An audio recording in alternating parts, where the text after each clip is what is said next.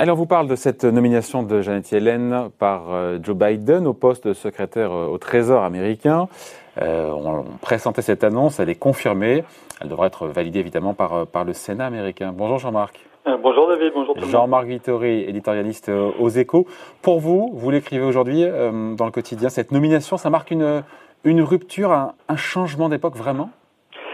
Oui, pour une raison simple, c'est que avant, on faisait de la politique et puis ensuite on devenait, quand on faisait une très belle carrière hein, dans la finance et, euh, la politique économique, on finissait comme euh, président ou gouverneur de banque centrale. Euh, or, Janet Yellen, elle fait l'inverse. Elle a été présidente de la Réserve fédérale des États-Unis, de la Banque centrale pendant pendant pendant quatre ans, et puis vice-présidente auparavant. Et là, ensuite, elle est ministre des Finances. Et donc, l'apogée d'une carrière, ce n'est plus devenir patron de banque centrale, c'est devenir ministre des Finances. C'était déjà arrivé aux États-Unis, mais c'était déjà arrivé aux États-Unis justement à une autre époque, dans les années 1970, à une époque où le budgétaire comptait davantage que le monétaire.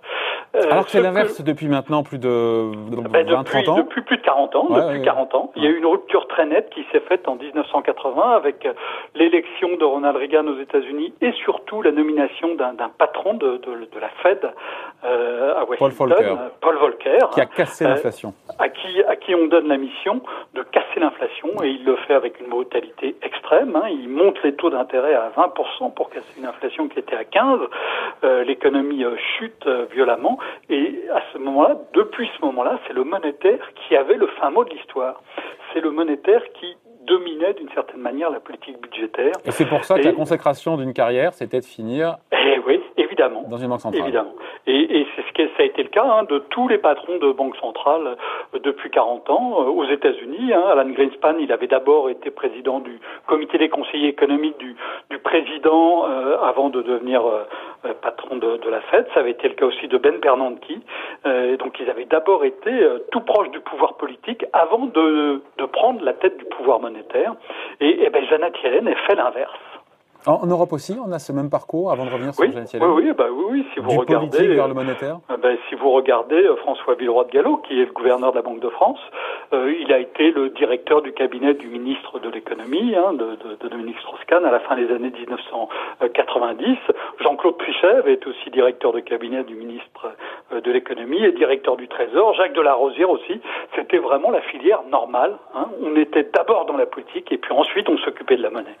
Et là où c'est un signe des temps, c'est que justement, entre la, primauté ou la suprématie, je ne sais pas s'il faut le dire comme ça, entre le budgétaire et le monétaire, on est à front renversé aujourd'hui et oui, alors ça, ça avait été théorisé justement au début des années 1980 hein, par euh, deux économistes qui bossaient à la réserve fédérale de Minneapolis aux, aux États-Unis. Ils avaient dit euh, il y a là deux, deux types de, de, de, régimes. Il y a la, la, ils appelaient ça la fiscal dominance et la monetary dominance, et donc la domination euh, budgétaire ou la domination monétaire. Et, et dans la domination euh, euh monétaire, c'est ce qu'on a vu euh, depuis depuis 40 ans, depuis qu'ils ont écrit leur, leur, papier académique. Euh, auparavant, on avait de la domination budgétaire, et là, je, voilà, on revient sans doute vers la domination budgétaire parce qu'on a eu des crises qu'on n'aurait pas pu. C'est-à-dire quoi domination, qu'on comprenne bien, domination budgétaire, monétaire Mais, Domination euh, monétaire, c'est euh, euh, la Banque centrale qui a son objectif et qui fixe euh, des contraintes, et notamment la création monétaire en fonction de son objectif qui est de contrôler l'inflation la domination. Et, donc euh, les, gouvernements doivent doivent doivent euh, s'adapter, c'est-à-dire s'ils trouvent pas assez d'argent à emprunter sur les marchés, euh, ils, ils, ils, ne peuvent pas compter sur le financement de la banque centrale. Or, ce qu'on a bien vu avec cette crise exceptionnelle de la, de, de la Covid, hein, c'est que tout le déficit supplémentaire qu'on a vu euh, depuis le début de l'année, il a été financé justement euh, par les banques centrales. Et, et, donc, le budgétaire reprend le pouvoir sur le monétaire. Le budgétaire peut dire au monétaire, il faut que vous financiez mes déficits.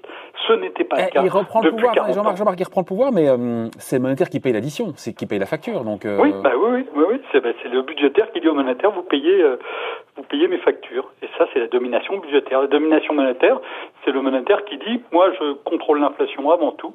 Si vous n'arrivez pas à contrôler euh, votre budget, il faut que vous fassiez des économies, vous augmentiez les impôts. Moi, je ne peux pas vous créer plus d'argent pour ça. Donc aujourd'hui, qui est au service de qui? Donc c'est le monétaire qui est au ben, service on du revient, On revient dans une situation qu'on n'avait pas connue depuis 40 ans. Oui, mais il y a 40 ans, l'inflation n'était pas là où elle est aujourd'hui. Est-ce que ce qui départage les deux périodes, c'est pas justement la maîtrise ou pas de l'inflation?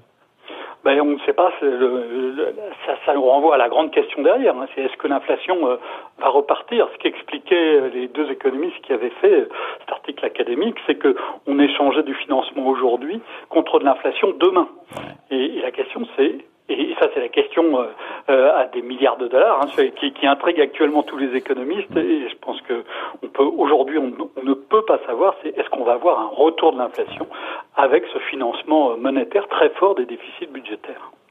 Pour l'instant, la réponse est non, en tout cas. Hein. Ben, pour l'instant, oui. mais, euh, mais en, 2022, en 2024, en 2025, qu'est-ce qui va se passer? Qui est le plus puissant aujourd'hui entre le patron de la Fed et le secrétaire au Trésor? Est-ce que on peut dire, puisque au vu de ce qu'on dit, donc c'est plus. Je dis pas.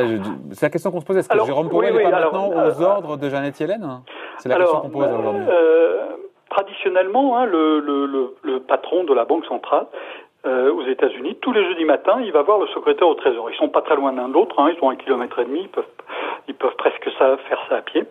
Et, et ça, c'est une tradition qui remonte à avant, avant que euh, la Banque centrale américaine soit vraiment indépendante. Elle l'était dans les statuts, mais elle l'était pas en fait dans la, dans la, dans la réalité. Ça a changé depuis 40 ans.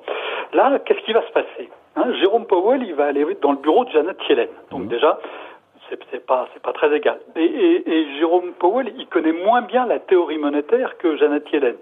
Janet Yellen, elle a travaillé pendant plus de 15 euh, ans dans des postes de responsabilité dans les banques centrales. Jérôme Powell, il connaissait pas avant d'y arriver. Donc elle, elle a une connaissance intime des ressorts, aussi des acteurs mondiaux hein, de la politique euh, monétaire. Elle connaît ça par cœur. Euh, et, puis et puis elle est dans une situation où elle va pouvoir dire à Jérôme Powell si vous ne me financez pas, l'État risque pas de faire faillite parce qu'aux États-Unis c'est pas le risque premier, mais c'est plutôt le dollar qui risque de dévisser euh, très fortement. Ça s'était vu dans les années 1970, à un moment justement où il y avait un gouverneur euh, de la Fed qui était devenu ministre des Finances aux États-Unis. Hmm. Donc c'est une nomination qui marque une, une rupture pour euh, un changement d'époque, au vu de ce qu'on vient de dire. Et en même temps, c'est un CV. Quand on voit son CV, il est assez consensuel. Quand on voit le CV de Janet Hélène, enfin, il a, c'est assez classique, non? Ah oui, oui, elle a, tout ce qu'il faut pour, pour occuper, le, pour occuper le poste. Elle connaît très très bien euh, Washington. Elle a été donc à la Maison Blanche au, comité des conseillers euh, économiques. Elle connaît très bien la politique monétaire. Elle connaît aussi très bien tous les grands acteurs qui et, et on sait bien que dans ces questions euh, de, de politique euh, économique, la connaissance intime des uns et des autres est quelque chose d'absolument essentiel, notamment en, en, en situation de crise. Donc il est vraisemblable que sa nomination sera approuvée. Elle, avait déjà été approuvée, hein, sa nomination comme patronne de la, euh, de, de, de, de, la, de la réserve fédérale. Et donc il est très vraisemblable, vu ce profil très consensuel, euh, que sa nomination euh, sera approuvée. Mais encore une fois, ce qui, ce qui alors la, la, personne est évidemment importante, mais je pense que au-delà de la personne, moi ce que, ce que je trouve fascinant, c'est qu'on voit, on voit, on voit une époque qui bascule. On a eu une époque qui a duré 40 ans et qui est en train de s'achever. Et, et c'est ce que montre le, le, fait que le poste le plus important maintenant, c'est celui de ministre des Finances et plus celui de patron de banque centrale. Qui est au garde à vous euh, qui n'est pas au garde à vous, c'est plus compliqué que ça. mais, qui ira dans le sens, qui ira dans le voilà, Qui, qui n'aura d'autre choix que de euh, que d'aller dans le sens budgétaire.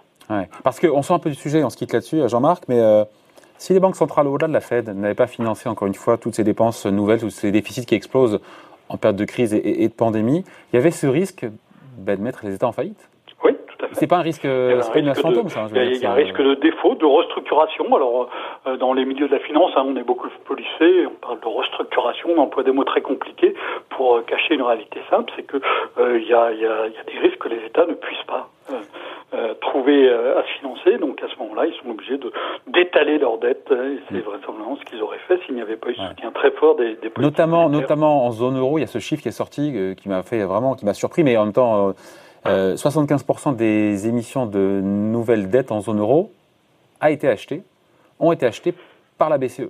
ça en dit quand même sur. Euh, la réassurance et le, ouais, en dernier ressort, la BCE était là pour financer toutes ces dépenses nouvelles. Heureusement qu'elle était là. Bon, merci beaucoup en tout cas. Point de vue signé Jean-Marc Vittori, éditorialiste aux Échos. Merci Jean-Marc, bonne journée. Bonne journée David. Salut.